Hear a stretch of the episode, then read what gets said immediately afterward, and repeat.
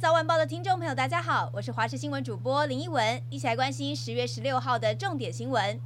先来关心的是台北市东湖国小，今天下午一点多，合唱团的学生在礼堂练唱时，一同站在三层阶梯台，没有想到唱到一半，阶梯台却突然倾斜倒塌，造成上头的学生跌倒摔了下来，总共有十名学生挫伤送医，幸好都只是轻伤，没有生命危险。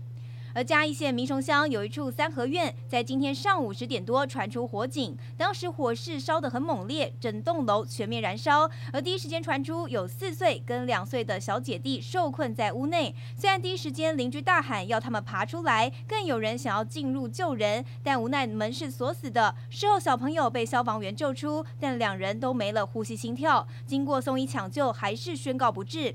而这把火是怎么烧起来的？有人说是房间旁的客厅，但还。还有待调查厘清。不过，因为家长将小孩独留在家中又上锁，才会让他们命丧火场。现在两个人也难逃相关责任。基隆市六零五线公车停靠客运站要载客时，因为后车门短路故障，开了之后又自动关闭，吓到一名正要上车的妇人，导致他跌倒受伤，送医诊断疑似轻微脑震荡。根据交通部统计，基隆的公共运输市占率全国第二名，比新北市还要高，但却有三分之一的公车需要修缮，而市府也表示会针对公车硬体设备来加强保养。国际大事来看，以色列的轰炸行动迫使加萨居民逃难。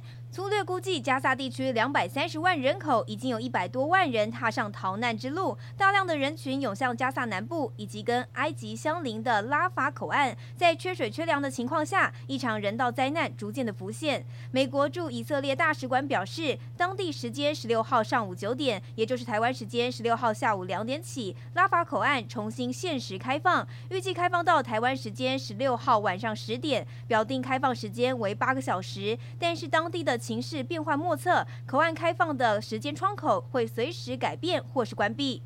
以巴冲突延烧，加深族群对立，全球各地接连传出仇恨攻击事件。美国芝加哥郊区的巴勒斯坦裔美国人社区，有一名房东涉嫌持刀攻击穆斯林六岁男童，二十六刀致死，男童的母亲也有多处刀伤。另外，以巴冲突也延烧到了餐饮业，以色列的麦当劳就是因为表态力挺以色列军队，遭到穆斯林国家抵制。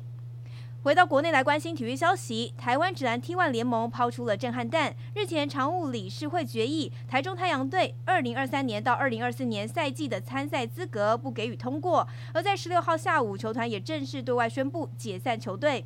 太阳队是 T1 创始球队之一，但是新赛季却遭到联盟取消参赛资格。球团方面不希望耽误球员未来的发展，因此决定解散球队，让球员有更多的机会跟选择。目前 T1 联盟也只剩下。五支球队。